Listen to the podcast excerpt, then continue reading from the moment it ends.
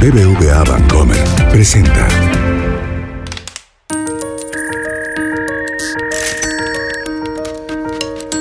Peras y manzanas con Valeria Moy. Transacción exitosa. El podcast donde la economía cuenta.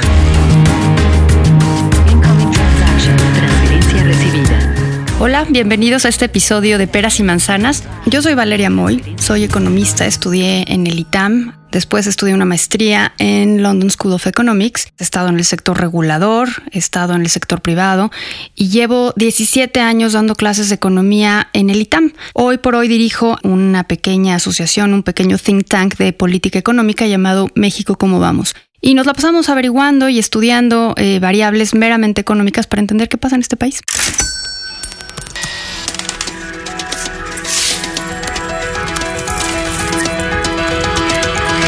Hoy vamos a hablar de tipo de cambio, qué es el tipo de cambio, qué lo mueve, por qué vemos volatilidad, es un precio, no es un precio, qué variable, porque todo el tiempo estamos hablando de en cuánto está el dólar y muchas veces no entendemos qué es eso. Y para eso me acompañan y tengo el gustazo de recibir a Carlos Serrano, que es el economista en jefe de BBVA Bancomer, y a Gabriel Lozano, que es el economista en jefe de JP Morgan. Entonces me gustaría empezar eh, preguntándoles qué es el tipo de cambio. Yo les voy a dar también mi opinión, pero me gustaría saber ustedes qué entienden por tipo de cambio.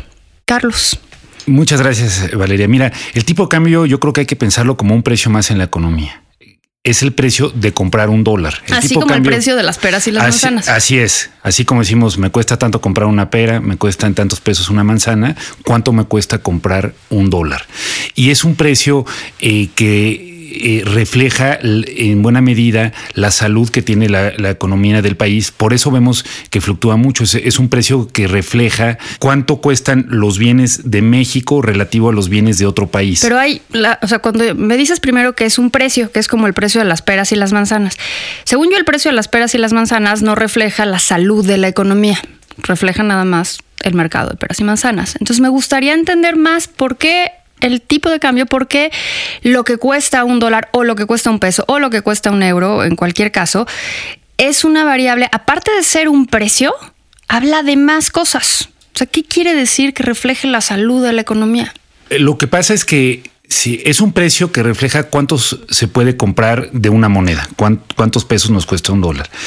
Y eso refleja en realidad cuánto cuesta consumir bienes en México comparado a cuánto lo cuesta consumirlo en otro país, como por ejemplo en Estados Unidos. Entonces, en ese sentido refleja cómo va la economía, porque si hay cambio en la economía en general, pues va a ser distinto cuánto cuesta consumir una canasta de bienes en México, cuánto costaría consumirla en Estados Unidos. Por eso es que refleja más cosas.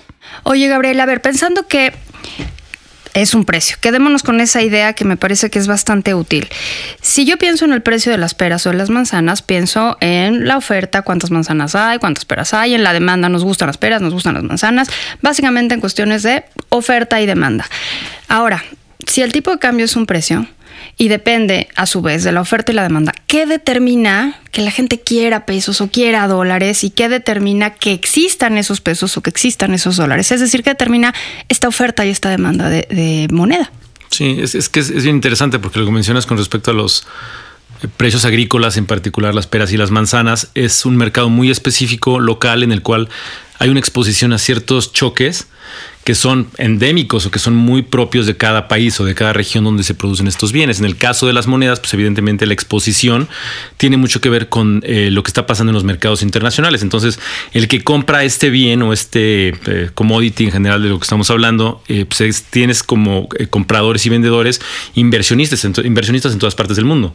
Sea, en la medida en que hay un acceso mucho más importante a este tipo de productos o este tipo de monedas en particular, pues entonces ya lleva este, a la determinación del precio a otro nivel, ¿no? Porque entonces estás expuesto a lo que pasa con las tasas de interés, lo que pasa con eventos eh, políticos, lo que pasa con los precios de otros commodities. Con, commodities ¿Qué es me un refiero- commodity? Sí, un commodity me refiero a las materias primas, ¿no? Es el, digamos, el- el- como se le refiere internacionalmente.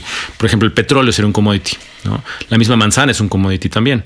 Son aquellos precios que se determinan internacionalmente para los cuales hay mercados en los cuales se- esto, este tipo de, de bienes este, se están cotizando, se, están, se les- se les pone un precio.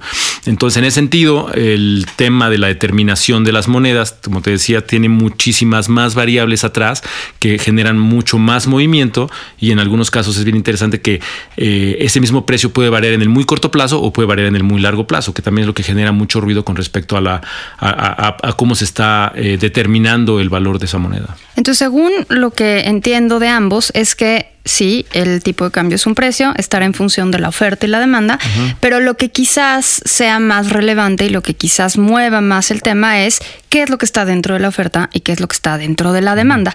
Entonces, me gustaría entender por qué cuando hablamos de tasas de interés en Estados Unidos, tasas de interés de México, pues ¿qué tiene que ver eso con el precio del dólar? Porque sinceramente no parece evidente esa relación.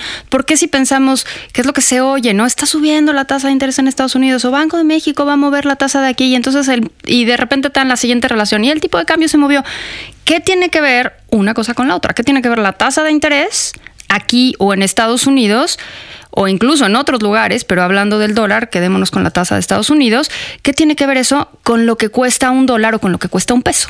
Yo diría eh, que hay que analizar esto viendo qué tipo de bien es un dólar, porque como decía Gabriel, eh, eh, este, esto es el, precio de un bien y en cierto sentido juegan las reglas de oferta y demanda como las peras y las manzanas. Entonces, si alguien, si se demandan más dólares, porque por ejemplo se va a importar más bienes. Imaginemos alguien que tiene una fábrica y necesita importar maquinaria que se vende en otro país eh, la tiene que comprar en dólares. Entonces tiene que ir al mercado a buscar dólares. Tiene que ir a las tiendas de dólares a comprar dólares. Tiene que ir a las tiendas de dólares.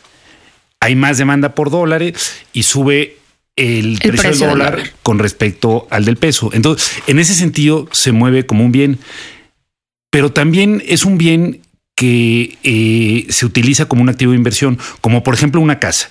una casa se mueve por los precios de oferta y demanda. Si, si se forman más familias, por ejemplo, eh, se van a demandar más casas y eh, sube el precio de las casas. Pero no solamente eso, si de repente los inversionistas deciden que en el futuro eh, las casas van a valer más por crecimiento demográfico, por ejemplo, ahorran en casas y también sube el precio de las casas.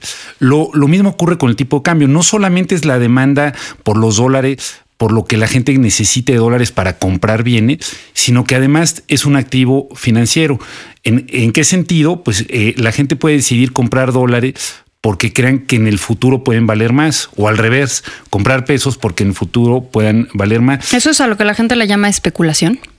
Sí, eh, digamos, eh, exactamente. Eh, compran no por una necesidad de, los dólares, en sí mismos porque alguien vaya a hacer un viaje o porque una empresa vaya a comprar algo, sino especulación en el sentido que están tratando de anticipar cómo se va a mover el precio y hacer una ganancia. Y en ese sentido, creo que entran las variables que dices. Por ejemplo, las, las tasas de interés pueden significar qué tan caro es invertir en un país en relación a otro país. Eh, por ejemplo, si, se, si se, los inversionistas anticipan que van a subir las tasas de interés en Estados Unidos, ellos pueden decir, bueno, en el futuro me va a pagar más invertir en ese país y tener mi dinero allá porque me van a dar más interés. Entonces, por lo tanto, van a comprar dólares para invertirlos allá. O al revés, si creen que las tasas de interés van a subir en México, van a decir, bueno, estar invertido en pesos va a pagar más interés, por lo tanto, mejor compro pesos. Entonces, en ese sentido, los mercados tratan de anticipar cómo se van a ver las tasas de interés de un país relativo al otro para ver si compran eh, una moneda a la otra. Eh, no, no por su uso directo, sino como una inversión. no por el uso directo como la moneda, porque necesitas comprar algo con el dólar o con los pesos, sino con una expectativa de inversión para tener una ganancia en Exactamente, exactamente. Y eso, en el, en el caso particular del tipo de cambio, eh, lo determina mucho más que la, que la oferta y demanda directa, más que la oferta del que quiere los dólares eh, para, para, hacer un viaje o el que quiere los pesos para comprar bienes mexicanos.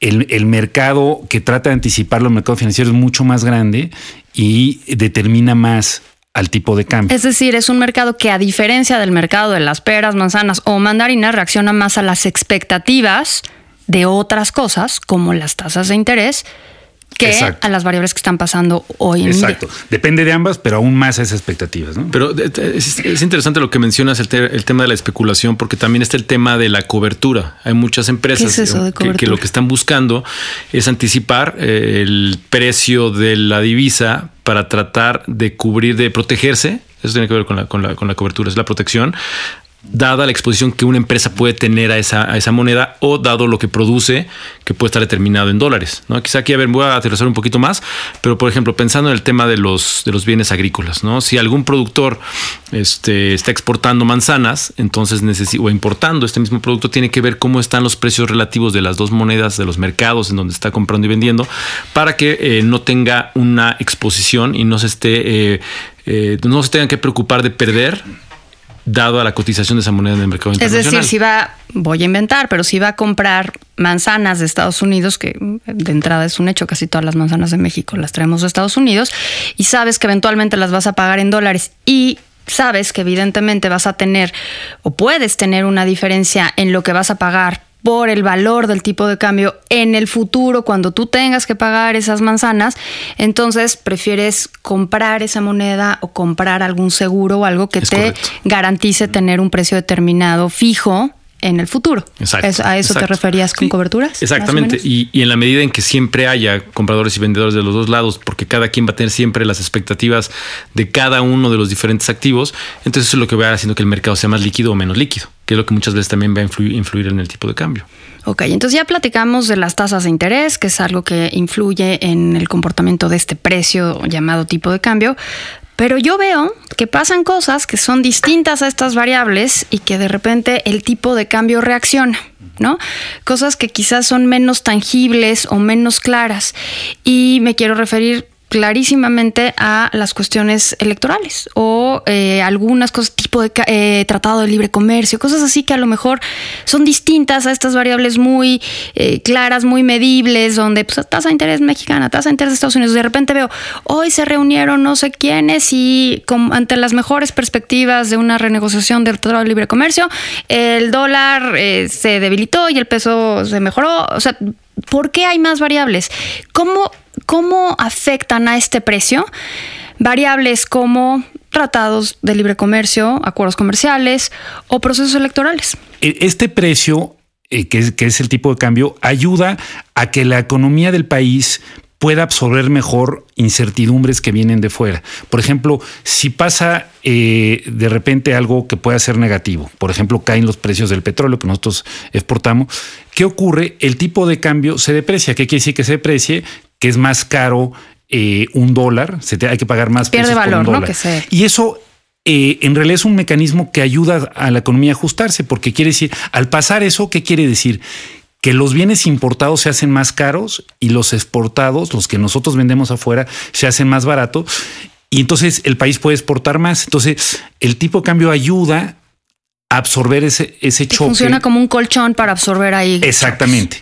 Y entonces, ¿qué es lo que está pasando recientemente? Yo, yo diría que desde abril de 2016 hasta hace muy poco, la principal variable que ha movido al tipo de cambio en México es la expectativa de lo que puede ocurrir con el Tratado de Libre Comercio.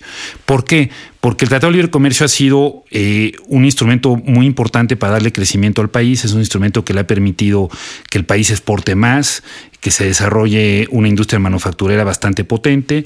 Eh, no solo eso, le ha permitido al país eh, lanzar una señal que es un país donde se respetan las reglas del juego, donde los inversionistas. Pero además tienen- el Tratado de Libre Comercio lo que te va, según entiendo, corrígeme si estoy equivocada, pues te va a garantizar un flujo de dólares. Y al Además, garantizarte un flujo por- de dólares, pues Exacto. entonces cambia la oferta Totalmente. y... Porque el Tratado de Libre Comercio, además eh, de, del tema del comercio, ha sido un mecanismo muy potente para atraer inversiones, inversiones que traen dólares.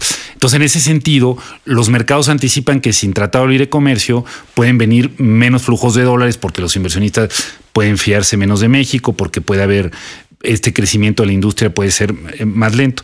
Y eso es lo que lo ha dado. Y recientemente, yo diría en las últimas semanas, eh, también la incertidumbre electoral eh, está afectando el tipo de cambio. Eh, el hecho de que algunas propuestas Pero tiene que ver con quién gana o quién pierda o con qué tiene que ver. O sea, ¿qué tiene que ver que gane fulanito o perenganito? ¿Por qué cambia eso un precio? porque yo creo que eh, tiene mucho que ver con quién gane y con quién eh, pierda, porque si el mercado percibe que un candidato en particular puede ser menos amigable para las inversiones, justo para lo que decía, y por lo tanto se van a traer menos dólares al país porque el país puede ser menos amigable para los inversionistas, entonces lo que se anticipa es que el peso va a valer menos, van a, venir menos dólares. Entonces los mercados me parece que en este momento están anticipando que uno de los candidatos puede ser menos amigable para las inversiones, que el ritmo de inversiones que atrae el país puede ser menor y por lo tanto eh, se está afectando desde ahora el tipo de cambio. Gabriel, ¿tú cómo lo ves? Sí, yo, yo, creo que hay dos maneras de verlo también. Yo estaba pensando mucho en el tema de la inversión ya sea en la parte real, la parte de lo que mencionaba Carlos desde el punto de vista de la inversión extranjera directa, por ejemplo, o de la misma inversión fija bruta, también lo que se está haciendo directamente adentro del país, pero también la parte de inversión en portafolio, ¿no? que muchas veces también es lo que permite financiarse continuamente un país.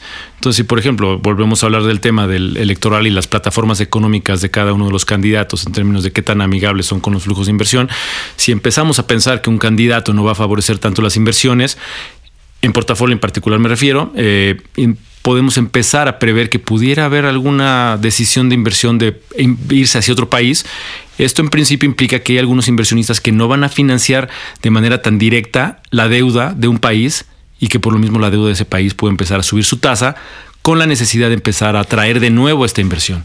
Entonces básicamente está relacionado con la actitud que tenga el candidato en cuestión respecto a las inversiones que se reciben en el país. en términos de actitud de si es favorable a recibir inversión extranjera, si no lo es, si pretende respetar o no respetar ciertos contratos, si pretende seguir con... Sí, planes, planes económicos de mediano o largo plazo. Eh, muchas veces, en general, todo esto se resume a la parte fiscal, ¿no? En términos de, si, y fiscal me refiero a, a la parte de ingresos y gastos del gobierno.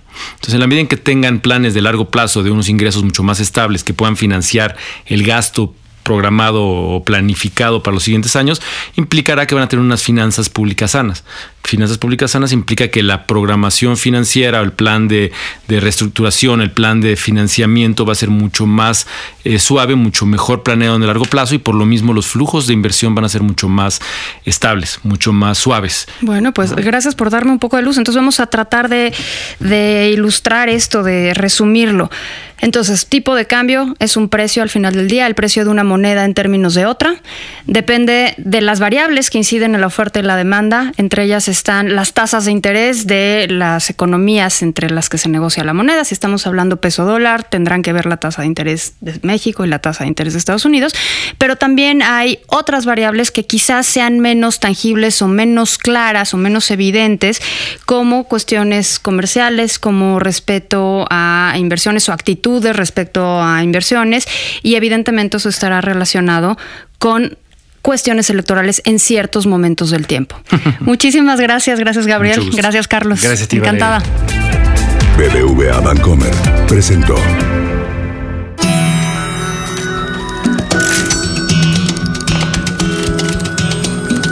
Peras y manzanas con Valeria Moy. Dirección y conducción del programa Valeria Moy. Coordinación de información, Yulena Iriarte. Producción, Mariana Linares. Diseño sonoro y mezcla, Hugo Santos. Peras y manzanas pueden encontrarlo en Google Play, iTunes, nuestra aplicación Así como suena, en la página así como suena.mx y en Spotify.